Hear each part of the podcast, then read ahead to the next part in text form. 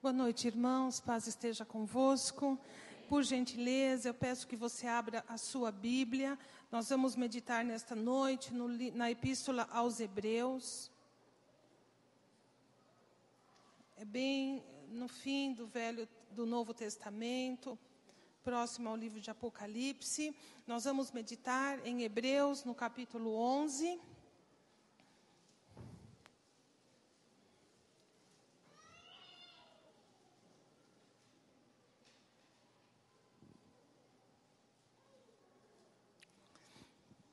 Capítulo 11 é um, cap, é um longo capítulo e o, o assunto que ele levanta e mostra é exemplos de fé que foram extraídos da vida de vários de várias personagens da Bíblia.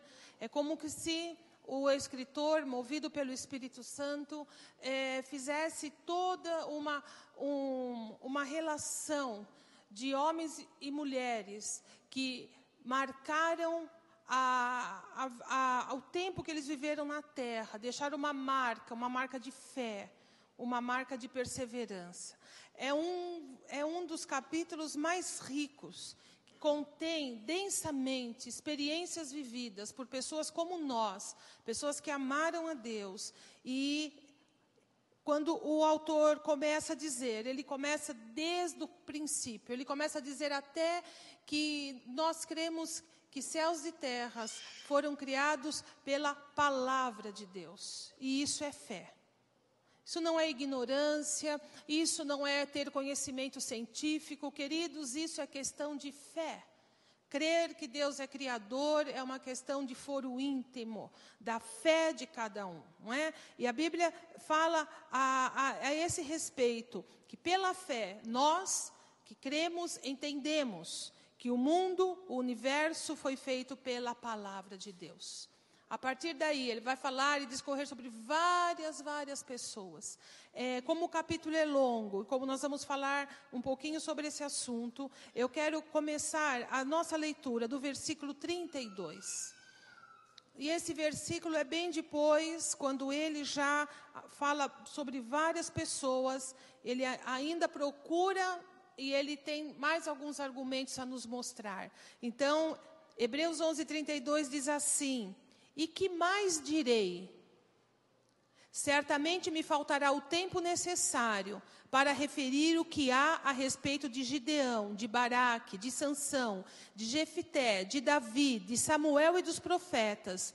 Os quais, por meio da fé, subjugaram reinos, praticaram a justiça, obtiveram promessas, fecharam a boca de leões, extinguiram a violência do fogo, escaparam ao fio da espada, da fraqueza tiraram força, fizeram-se poderosos em guerra, puseram em fuga exércitos de estrangeiros.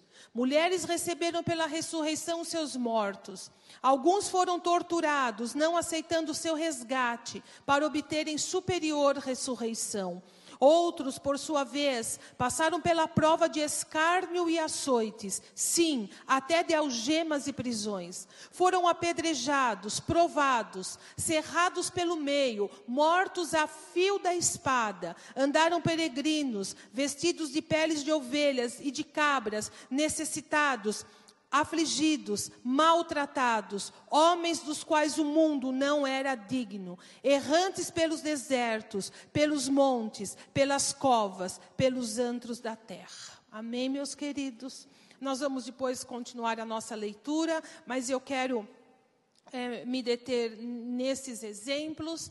E eu quero uh, também dizer que nós estamos uh, começando, não é, a, a, uma série de pregações, como é nosso costume aqui na nossa igreja, uh, é, pregações que enfatizam a reforma protestante que aconteceu no dia 31 de outubro de 1517, há muitos anos atrás houve a reforma protestante. Por que, que é pertinente nós falarmos sobre ela? Por que, que também eu, orando, decidi-me por esse, por esse trecho da Bíblia? Porque reforma protestante e fé tem tudo a ver. E eu queria rapidamente uh, tentar ser muito sucinta embora muito superficial, porque esse é um, é um assunto de muita profundidade, que nós temos que esmiuçá-lo hum, por muito tempo. Como o tempo é pouco, eu quero tão somente é, resumir muito, muito todo esse processo da reforma protestante. Eu quero que você se lembre que a igreja a igreja não é um projeto de homem, a igreja não dependeu de uma organização de algumas pessoas bem intencionadas para formá-la. A igreja ela foi já predita por Jesus lá nos evangelhos. E em alguns momentos, em dois momentos pelo menos, e um deles é o que eu vou citar como exemplo, você deve se lembrar quando Jesus Cristo disse assim: as portas do inferno não, prevalecerão contra a igreja. E a igreja ainda, ainda ela não era, ela não existia. Havia sim Jesus, seus discípulos, mas não a igreja. Nós sabemos que lá, quando Jesus estava prestes a voltar aos céus, a ser levado aos céus, ele estava reunido com seus discípulos, mais ou menos 120 pessoas. Ele estava ali no, no, monte chamado Betânia, numa pequena elevação, e ele estava tendo o último discurso dele com aqueles. E eles estavam cientes disso. E Jesus deixou para eles uma, uma, um direcionamento. Lembre que Jesus havia dito assim: Eu vou para o Pai, mas não vou deixar vocês sós. Eu não vou deixar vocês órfãos. Eu vou e eu enviarei o Espírito Santo. Então Jesus estava já nos seus últimos momentos, minutos aqui na terra, e ele fala aos seus discípulos dizendo: Eu vou e agora vocês vão, fiquem em Jerusalém até que do alto vocês sejam revestidos de poder. Ora, aqueles, aqueles discípulos todos, homens e mulheres que estavam com ele, entenderam perfeitamente a ordem de Jesus. E eles obedeceram. E eles ficaram na cidade de Jerusalém. E ficaram reunidos. E não vamos pensar que ficar todo mundo junto, morando junto, não. Eles se reuniam frequentemente para orar. Eles sabiam que esse revestimento de poder tinha a ver com algo que eles iriam receber de Deus.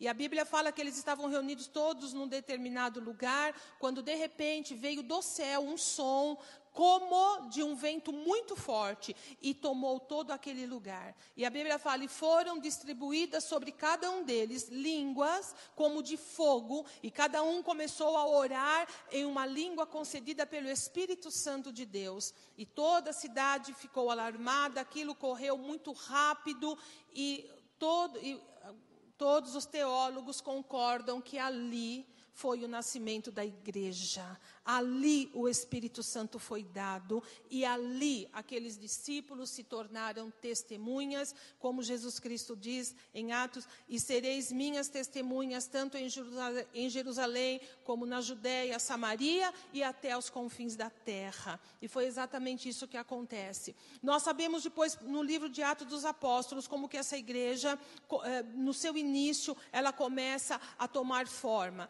Mas antigamente, naquele tempo, não era como nós concebemos igreja hoje. Igreja não tinha templo, igreja era formada por uma camada muito pobre da população. Aí então, eu quero que você se lembre que estamos falando do tempo onde o Império Romano dominava a maior parte do, do mundo conhecido.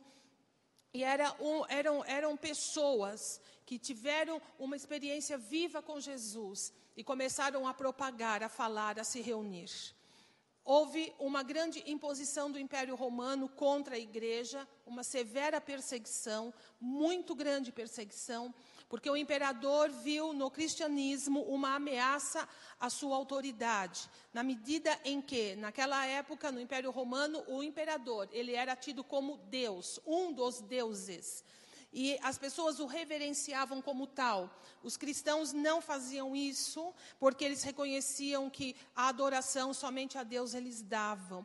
E isso fez com que a, a, política daquela época, com que todo o sistema de poder se sentisse ameaçado pelos cristãos. Tinham medo de uma divisão, tinham, e, e chamavam mesmo, né, historiadores, é, já daquele tempo, uh, Tácito, por exemplo, cita e fala que os cristãos eram uma praga, era uma peste que estava se disseminando. Falava isso por conta dessa ameaça.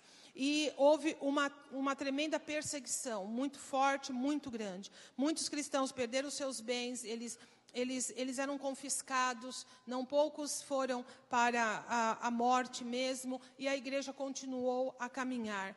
Mais ou menos no século IV, uh, houve a cisão, de alguma maneira, as coisas caminharam para que, eu estou sendo muito pobre no, na, na explicação, muito resumido.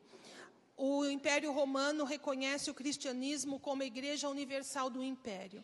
Então, aí sim, Estado e igreja começam a caminhar. Foi quando a igreja começa a receber dinheiro do Estado, porque sendo a religião oficial e aceita, começa a receber dinheiro. E aí começa a se enriquecer, no sentido de construir templos, de de a hierarquia da igreja começou a ser um lugar de desejo e de ambição, porque já havia remuneração, porque a igreja começou a crescer em poder, em influência política e social, e as coisas começaram a, a tomar um rumo e uma dimensão muito maior. Já não eram mais os excluídos, já não eram mais os da os párias da sociedade, mas já eram pessoas aceitas, pessoas bem vistas.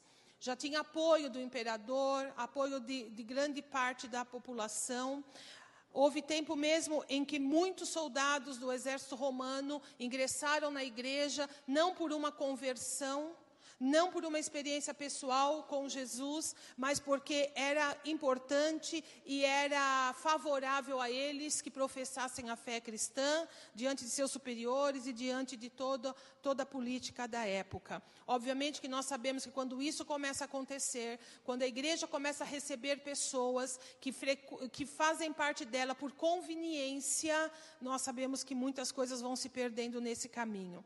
E junto com isso, na questão uh, doutrinária, começou a se elaborar alguns pensamentos. Quero que você saiba que o Império Romano era um lugar de de uma religião uh, politeísta, ou significa eles adoravam muitos deuses, isso era muito comum, e, e, a igreja foi inserida dentro dessa, desse universo. E crenças começaram a ser misturadas, começaram a se misturar as coisas. E também no século IV começa a se ter a ideia de se cultuar a mãe de Jesus. Aquela ideia que já, já era um, germinada pelo politeísmo, então, que ali havia, começou a ter. Além disso, começou-se a pensar naqueles que haviam morrido, aqueles que haviam sido sacrificados por terem a fé evangélica, e essas pessoas começaram a se tornar os e eram mártires, mas começaram a dar a elas um poderes e começaram a fazer elaborações de que aquelas pessoas, por serem, terem morrido como morreram, elas estavam num lugar de destaque no céu e que elas, por esse lugar, elas poderiam interceder, poderiam ajudar aqueles cristãos que estavam na terra. Houve tempo em que eles começaram, nessa época também, a ter aquela a veneração por relíquias. Né? O, que, o que, é isso? Por exemplo, olha, e, é, esse pedaço de pano pertenceu a Pedro. Então, olha, deve, Pedro é tão poderoso, está lá no céu, e de alguma maneira esse pedaço de pano tem poder. Olha, isso aqui é o pedacinho da cruz de Jesus. Nós sabemos que não é possível isso, mas naquele tempo eles criam nisso. E a, e a igreja começou a desenvolver esse tipo de fé. A ponto de chegar de terem guardado em frascos o leite que Maria amamentou a Cristo. E as pessoas iam, e as pessoas viam nisso um meio, um meio de ter contato com o sobrenatural, de receber as bênçãos de Deus. Quando falamos isso, parece que estamos num, num tempo tão, tão distante de nós. E pensamos que a mente humana era tão atrasada. Mas eu queria aqui pensar com você que alguns anos atrás, não muito tempo, houve aqui na nossa cidade uma, uma casa na Vila Correia, que lá na janela, no vidro, de, alguma, de algum jeito lá, alguém viu e percebeu: olha, esse vidro tem uma mancha, e essa mancha é, é a imagem da mãe de Jesus. Quem se lembra disso? Todo mundo, né? E foi uma comoção, foi, foi uma coisa assim. E a televisão veio, eu fiquei sabendo pela televisão. Imagine eu na minha casa quando eu vi, né? Foi, meu Deus, né? Minha cidade. E, então, a, a, a televisão mostrou e houve uma romaria de pessoas para ver um fenômeno, entre aspas, né? Porque lá num vidro. E qual não foi minha surpresa? Depois eu fiquei sabendo que muitos foram lá. E eu espero que ninguém daqui tenha ido, né? A esperança que eu tenho, né? Eu nem vou perguntar, porque não quero saber. Então, lá. Então nós pensamos, é coisa de antigamente? É coisa. Não, meus irmãos. É interessante é, é, é essa, essa, essa, isso que, que acompanha, né? A, que acompanha doutrinas, que, esse ensino pernicioso. Por que, que eu digo pernicioso? Porque a Bíblia, a Bíblia não, não dá nenhum, nenhum meio de legitimidade para isso. Não está escrito na palavra de Deus nada disso. Foram foram práticas e doutrinas que depois se tornam dogmas que foram colocados, estabelecidos, e isso se tornou como lei. E a igreja começa a ter esse tipo de prática e vai crescendo isso, a ponto de chegar, eu quero chegar aí, sim, eu vou chegar, em 1517, havia um homem chamado Martinho Lutero. Martinho Lutero era um clérigo, ele era um monge, ele, ele vivia no mosteiro, porque aí também, aqueles que queriam servir a Deus, aqueles que queriam ter uma vida com Deus, ao invés deles se, é, se distribuírem pela sociedade, eles se reclu, ficavam reclusos num lugar, se separavam do mundo para poder estar lá perto de Deus. Era assim que eles pensavam. E muitos ficavam ali em busca, e Martinho Lutero era um desses, de uma proximidade com Deus, buscando a, o perdão dos seus pecados, a certeza de sua salvação. Nesta, e, os contemporâneos e Martinho Lutero também tinham práticas de autoflagelo. Ou seja, eles puniam o corpo, a carne, como se a carne, o corpo, fosse algo extremamente nocivo algo que deveria ser combatido, vencido, não, por, não, não pelo poder e graça de Deus, como nós tão bem conhecemos. Não, eles, eles eram ensinados pela igreja que eles deveriam se autoflagelar, se autopunir, se autonegar para poder se aproximar de Deus. Eles é, tinham chicotes em que eles é, se se chicoteavam nas costas, até abrir grandes sulcos nas costas. Uh, Martinho Lutero, por exemplo, lá na Europa, na Alemanha, um inverno que nós não podemos nem pensar em passar perto. Ele ficava no seu, lá no, no mosteiro, na, na, sua cela, um quarto e, de pedra, muito frio, sem aquecimento, e ele dormia e, e, se vestia só com uma fina camisola, não dormia na cama, dormia no chão, bebia só água e comia só pão para buscar a santificação. E ele desejava isso ardentemente, como muitos. Há um, um Havia também um clérigo, não, infelizmente eu não vou me lembrar o nome dele. Ele era um jovem, ele devia ter uns 22 anos, e ele se dedicava a Deus, estava no mosteiro, e um dia, andando pelo, pelo jardim, pelo lugar, estava meditando, de repente ele se lembrou de uma namorada que ele teve. E já nesta época, a igreja obrigava o celibato daqueles que queriam a carreira religiosa. Eles não podiam se casar. Então, esse menino se lembra da namorada e pensa nela, e ele sexualmente ele é despertado. Obviamente, 22 anos pensando na namorada é o, é o que se espera.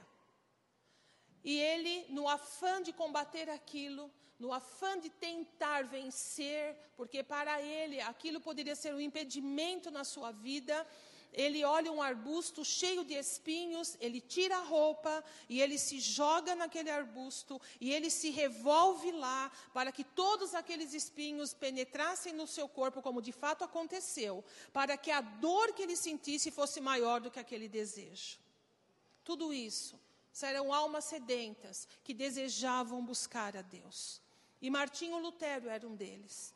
Uma vez, Martinho Lutero, indo de, de, viagem a Roma, estava lá andando, e era uma época em que era necessário arrecadar muito dinheiro para a igreja, para a construção né, da catedral, ali, daquela praça principal de Roma, que nós conhecemos aí pela televisão, um grande ponto turístico. Então, era necessário ter dinheiro, e a igreja começou a vender é, um documento chamado indulgência. É um documento como que para a gente poder entender como se fosse títulos do Tesouro Nacional do Brasil. O governo te, você compra títulos do governo por um preço e ele tem a, a obrigação e o compromisso de te devolver daí 5, 10, 15 anos, conforme você comprou, o dinheiro e ainda todos os juros, e é um bom juros, é um bom investimento para quem pode fazer. A igreja começou a fazer isso. Olha, eu vou vender esses títulos, você compra para ajudar a construção da igreja, mas o que, que a igreja testava, meus irmãos? A salvação. Você compra e a igreja atesta a sua salvação, a sua entrada nos céus. Martinho Lutero estava andando nessa cidade e ele viu um homem, um homem bêbado caído na, um bêbado caído na, na sarjeta e ele se compadece daquele homem. Ele fala: puxa vida, é uma alma. E ele era um homem tão piedoso. E ele chegou para ele e disse: Olha, você sabe que dessa forma você vai para o inferno, você está desperdiçando a sua vida. Isso não é para você fazer, não é o que Deus tem para você. Você pode se levantar daí, ter uma outra vida. E qual não foi a surpresa de Lutero quando o homem tira do bolso o documento? E o, e o embriagado diz para ele assim: Não, eu vou para o céu, está aqui, o Papa disse, eu vou. E aquilo caiu profundamente no coração de Lutero. E nessa viagem também, ele queria muito ter a certeza de que o pai dele havia sido salvo, de que o pai estava no céu. E a igreja ensinava naquela época que nós, que as pessoas da época, deveria orar pelos mortos, que se orássemos pelos mortos, eles que estavam no purgatório, eles iriam então para o céu. E se fazia penitência, e se faziam orações e sacrifícios pelos mortos. E Lutero subiu muitos degraus de uma catedral, muitos degraus de joelhos em prol da alma do Pai. Quando ele chega no último degrau, ele depois vai dizer: Eu cheguei lá tão vazio como no primeiro degrau, e com todas as dúvidas que eu tinha no primeiro degrau. Ou seja, ele não tinha certeza e ele fazia tudo aquilo que era dito para ele fazer. Eu quero que você saiba, a Bíblia não fala de purgatório, purgatório não existe. Porque se existisse, a Bíblia o mencionaria. A Bíblia não fala de oração para mortos, porque a Bíblia diz assim: ao homem está destinado morrer uma única vez, depois disso o juízo. Não há espaço, não há intermediação. Uma vez que nós fechamos os nossos olhos aqui nesta terra, não há mais nada que possa mudar o nosso destino. Isso a Bíblia afirma muito claro. E Lutero, por, por misericórdia de Deus, lendo a Bíblia, nesse afã que ele tinha, ele descobriu um versículo que lhe saltou aos olhos e ao coração, que está lá no livro de Romanos, que diz: o justo viverá pela fé. E quando Lutero lê isso, o Espírito Santo abre, abre, dilacera o coração e o entendimento deste homem, culto, estudado, de uma mente brilhante. Este homem percebe que a única maneira que ele tenha e qualquer ser humano teria de se achegar a Deus era através da fé. E fé no quê?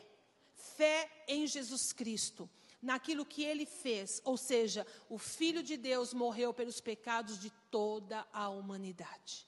Todo flagelo, toda dor, tudo o que era necessário, Jesus Cristo passou por cada um de nós, por cada um que crê. Lutero entendeu ali que a salvação é pela graça. E Lutero ampliou isso, ele começou a crescer nesta revelação. E ele também descobriu, né, ou redescobriu na Bíblia Sagrada, que não há mediador entre Deus e os homens a não ser Jesus Cristo. Não há ninguém nos céus, na terra ou abaixo da terra possa se colocar como mediador, ou seja, aquele que faz a mediação, aquele que pode ser um instrumento de Deus para que possamos ter com Deus contato, a não ser Jesus Cristo. Lutero também vai e volta à Bíblia e vê na palavra de Deus a única forma de, do povo de Deus ter uma direção. Aí Lutero começa a comparar as coisas. E ele, muito feliz, muito contente, ele escreve um monte de teses, 95.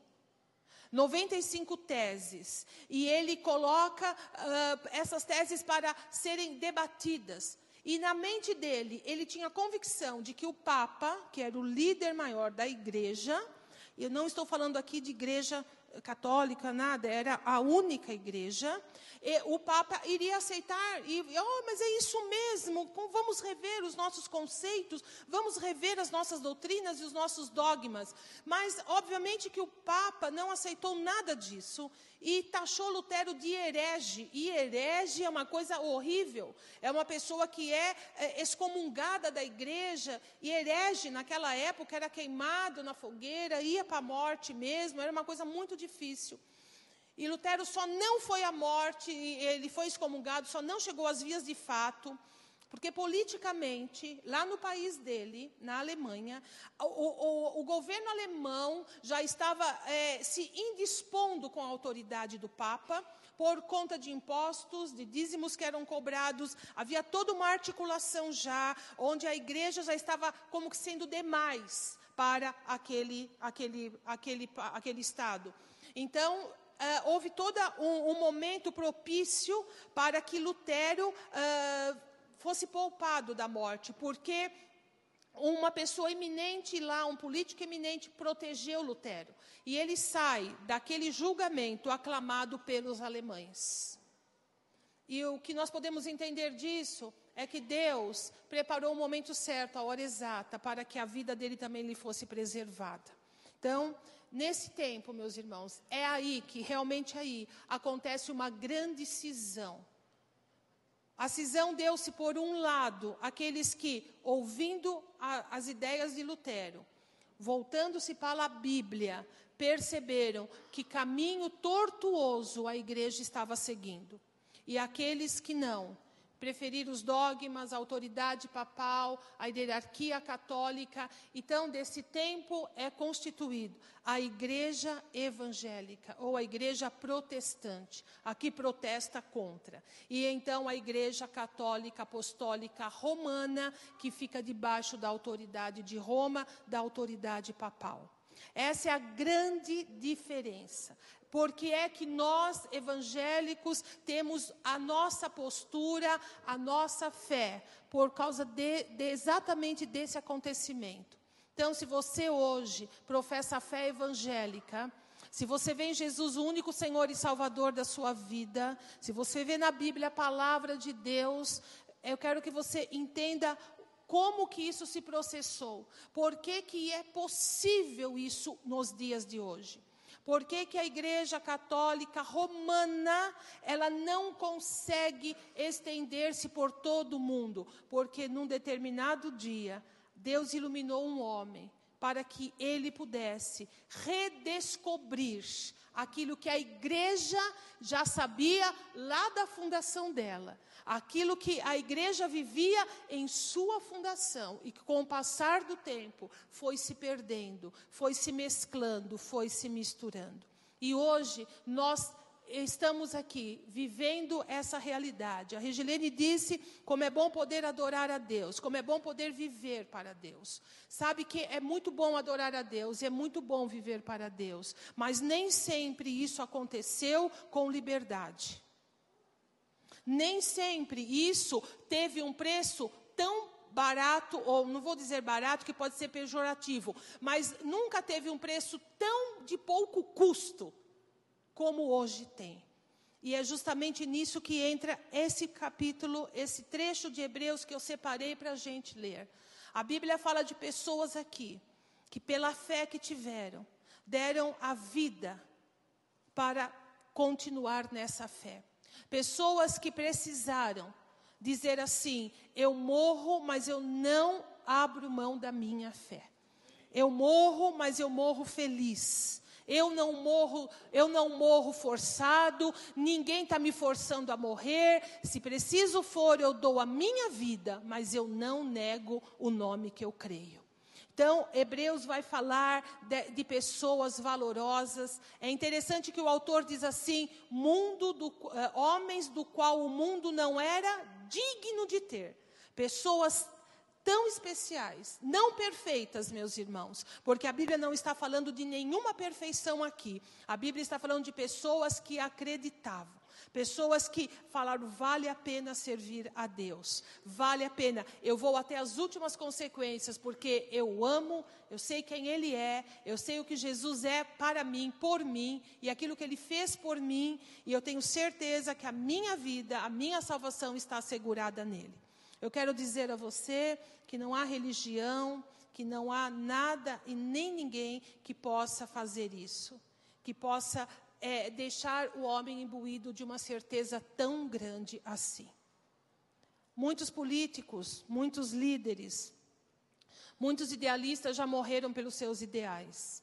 Nós sabemos que existem, é, já vi pessoas, é, é, alguns, eu já vi é, pela televisão, obviamente, você deve ter visto, pessoas que se colocam fogo sobre si próprias em protesto a alguma coisa, pessoas que fazem greve de fome. E eu acho isso louvável, porque não por fogo, né? Fazer uma greve de fome, fazer algum movimento que mostre seus princípios, a vontade que você tem de ver uma coisa melhor. Nós não estamos falando disso. Nós estamos falando de pessoas que morreram não pelos outros e não por uma causa, mas morreram para não abrir mão da fé, da fé que tem em Jesus Cristo.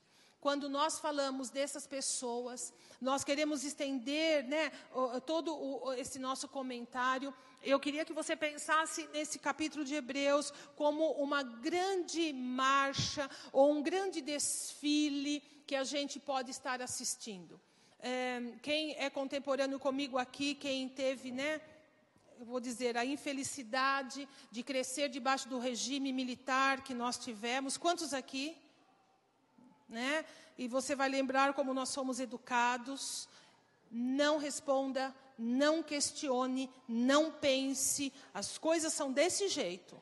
Não é para pensar, não é para questionar, é só para ouvir, aprender, engolir e nem, nem pensar em. Mas por, não, não, não pode. Era assim.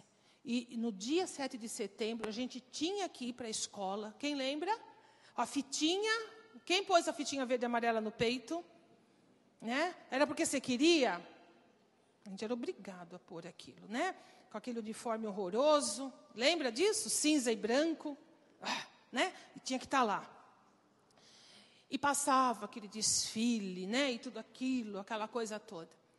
Eu queria que você visse mais ou menos um pouco tudo isso que Hebreus fala como um grande desfile. E nós estamos assistindo. E passar todos que creram, aqueles homens valorosos, aquelas mulheres valorosas. E o melhor é que a gente pode entrar no fim da fila e continuar a procissão, a passagem. A gente faz parte disso. Eles foram nossos ancestrais, nossos parentes.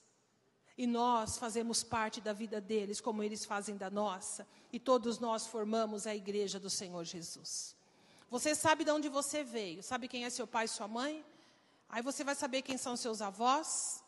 E com alguma sorte você vai, vai saber, te contaram, quem são seus tataravós. Você sabe um pouco da sua descendência. Você sabe um pouco da árvore genealógica e da sua família. Mas nesta noite eu queria que você entendesse que você também tem uma descendência, que você é fruto de algo que já vem acontecendo há muitos e muitos anos, que você faz parte da igreja de Jesus. A Bíblia fala que você, se você crê no Senhor Jesus, você é filho de Abraão. E Abraão é antes da lei, é antes da igreja. Ou seja, nós somos filhos da fé. Nós acreditamos. E agora é a nossa hora de passar. Essa geração está olhando para nós. As pessoas olham para nós. Nós estamos desfilando, meus irmãos. Nós estamos passando. E nós estamos mostrando ao mundo o que é viver pela fé. A igreja mostra o que significa crer no Senhor Jesus Cristo. E a Bíblia vai dizer, eu quero que você me acompanhe agora no capítulo 12 de Hebreus. A Bíblia vai dizer assim: portanto, ou seja, a despeito de. Haja vista tudo que foi dito, ou seja, todas estas pessoas, portanto, também nós visto que temos a rodear-nos tão grande nuvem de testemunhas, desembaraçando-nos de todo o peso e do pecado que tenazmente nos assedia, corramos com perseverança a carreira que nos, nos, nos está proposta, olhando firmemente para olhando firmemente para o autor e consumador da fé, Jesus, o qual, em troca da alegria que lhe estava proposta, suportou a cruz, não fazendo caso, caso da vergonha, e está sentado à destra do trono de Deus. Amém? Então, o que, que a Bíblia diz? Olha, vocês têm muitas testemunhas, vocês têm muitas pessoas que vocês podem olhar e elas testemunham para vocês dizendo: vale a pena servir a Deus, vale a pena ter fé. Nós vivemos numa época em que a nós não é pedido muita coisa, meus irmãos. Não é pedido muito.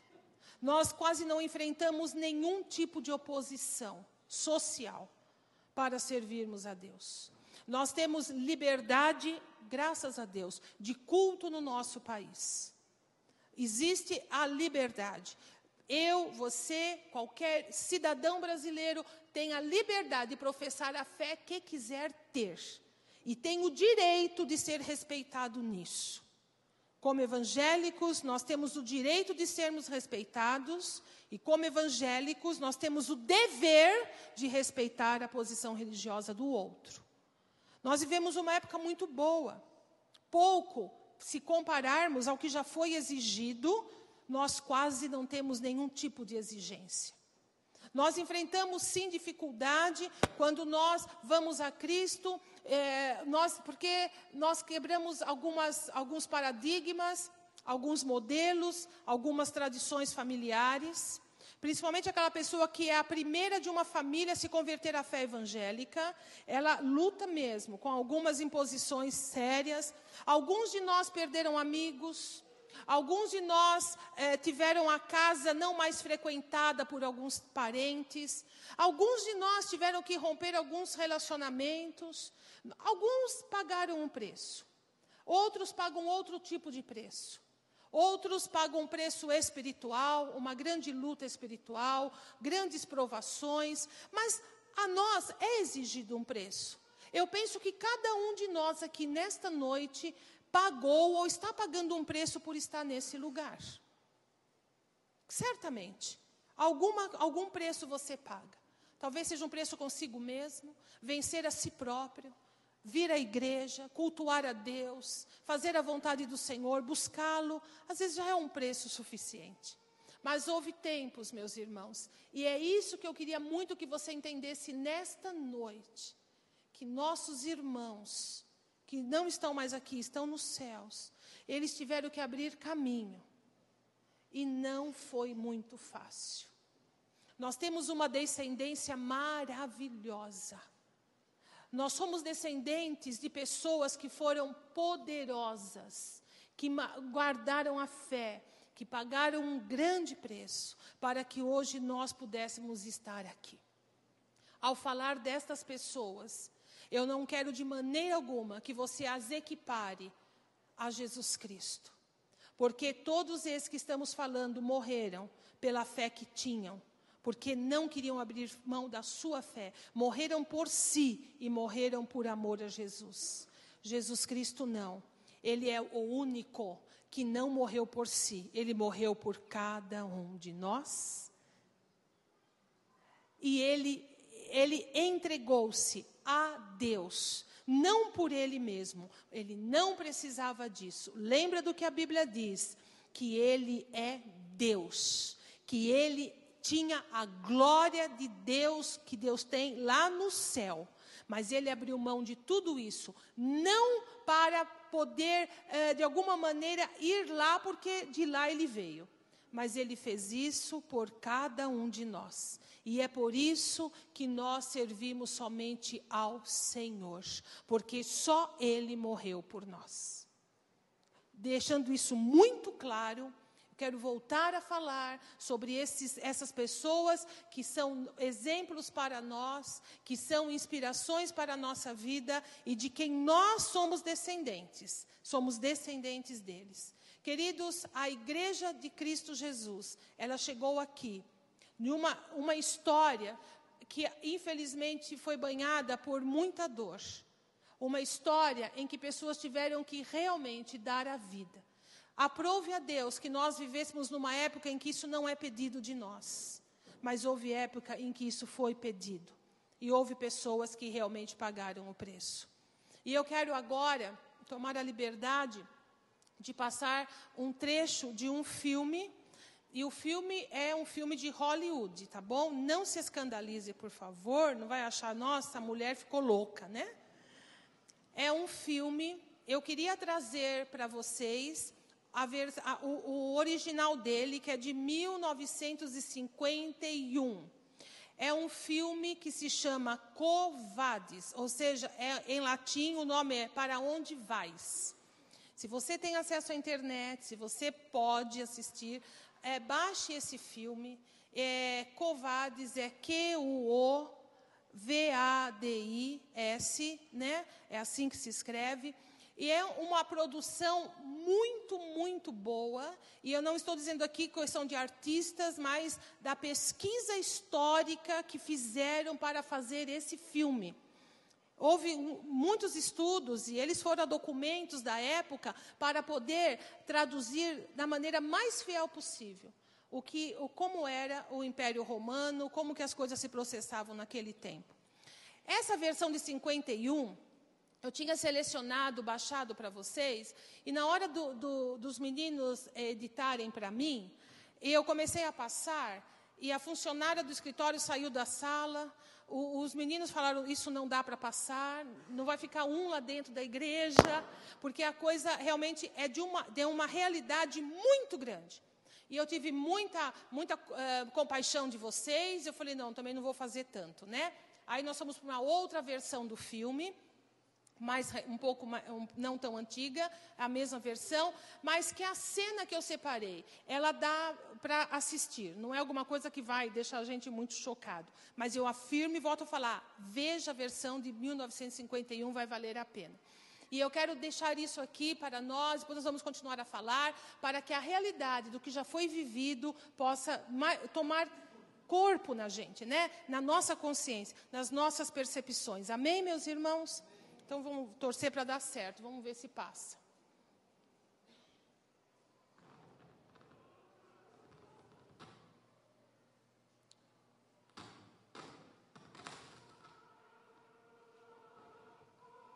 Aqui os cristãos estão na arena, né? Eles estão prestes a serem mortos pelos leões, então eles estão cantando.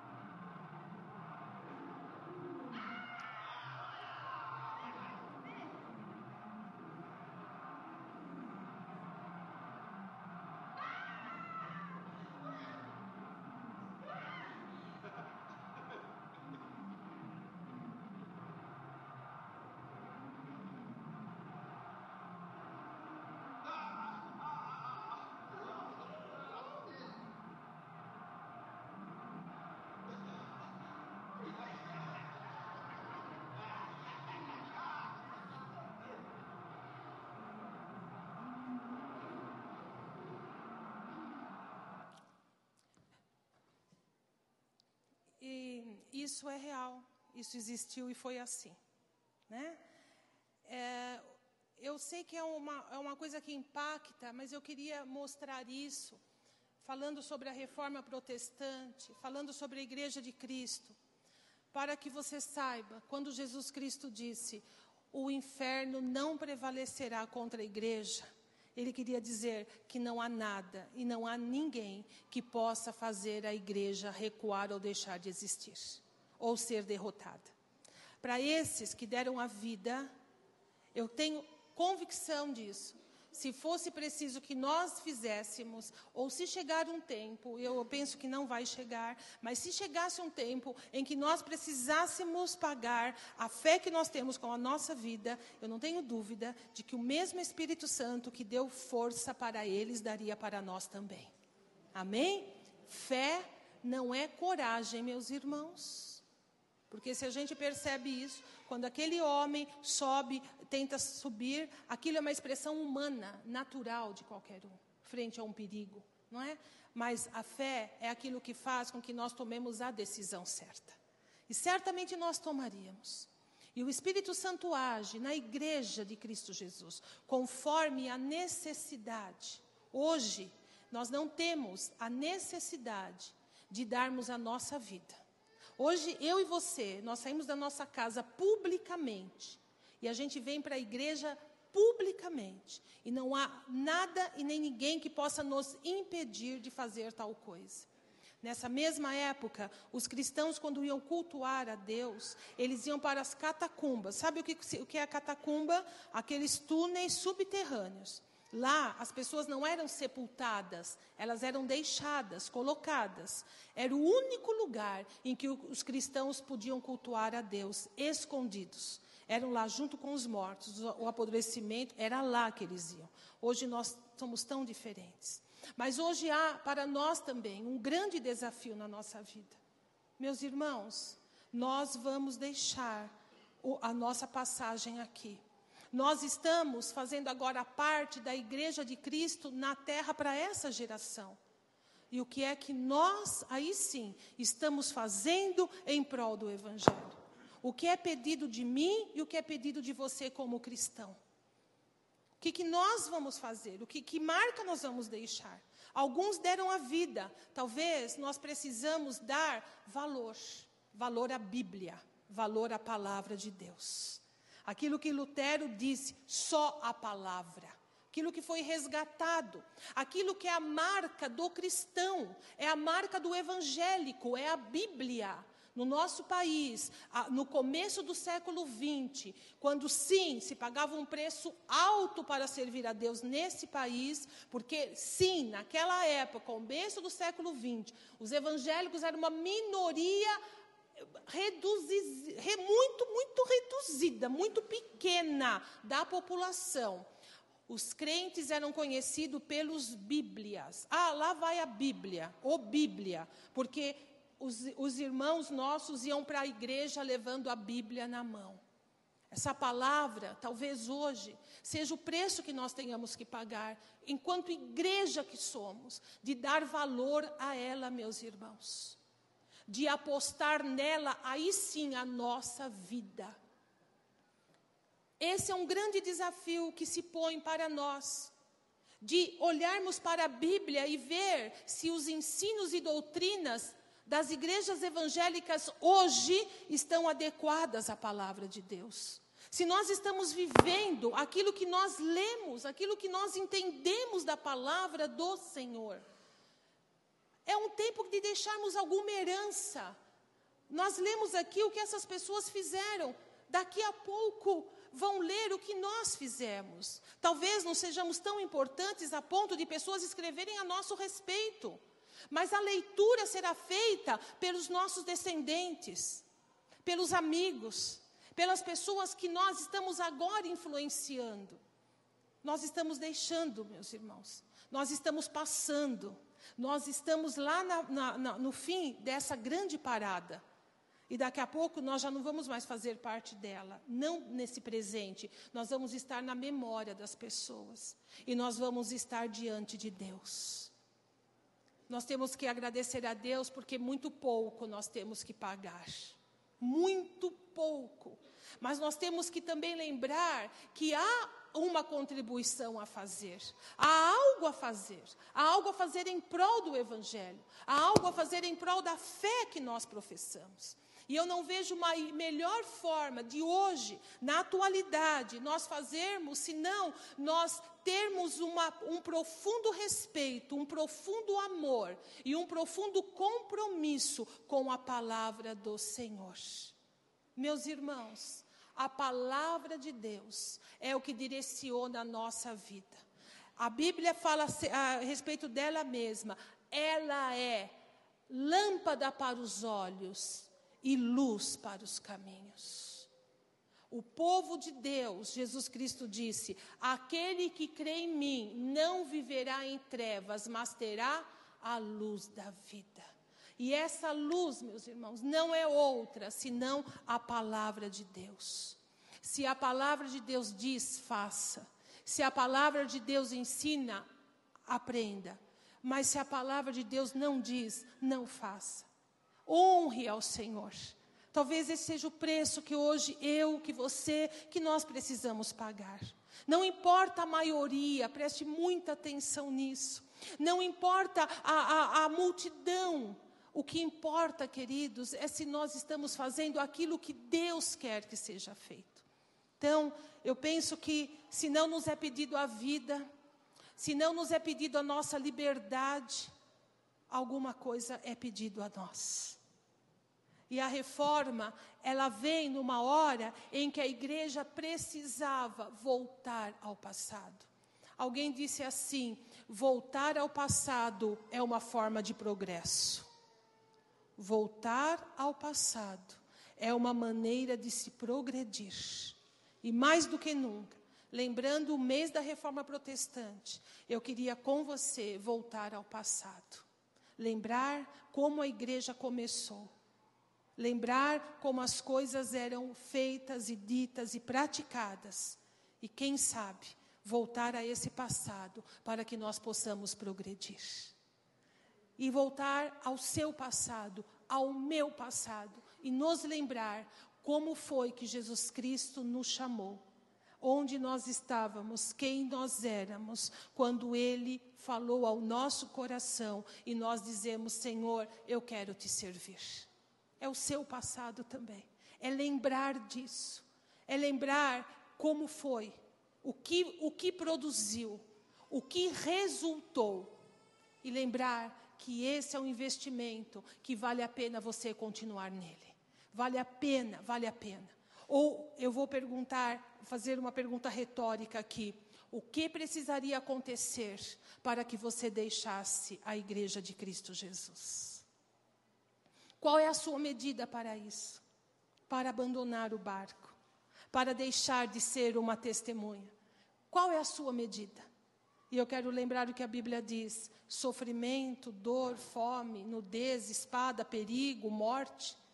A própria Bíblia diz: nada pode separar vocês do amor de Deus que está em Cristo Jesus. Nada, nada, nada. Abundância ou escassez, saúde ou doença. Qual, o que seria necessário, queridos, que o Espírito Santo de Deus nos fortaleça como fortaleceu esses cristãos a darmos conta dos desafios a nos firmarmos no Senhor, a suportar o que preciso for suportar. E às vezes nós pensamos que são coisas tão pesadas, mas frente a isso, aquilo que nós suportamos é tão pequeno, amém? A gente se sente tão ridículo, tão ridículo. O que faz você deixar de cultuar a Deus? Qual é o impedimento que você fala hoje eu não posso ir à igreja?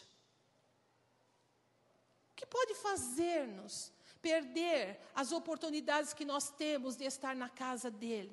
Por que estar na casa dele? Porque cada vez que nós estamos aqui, nós estamos demonstrando para ele: Tu és importante para mim, Senhor. Eu venho porque eu venho por ti, eu venho porque a tua igreja caminha, eu venho porque eu faço parte do teu corpo na terra.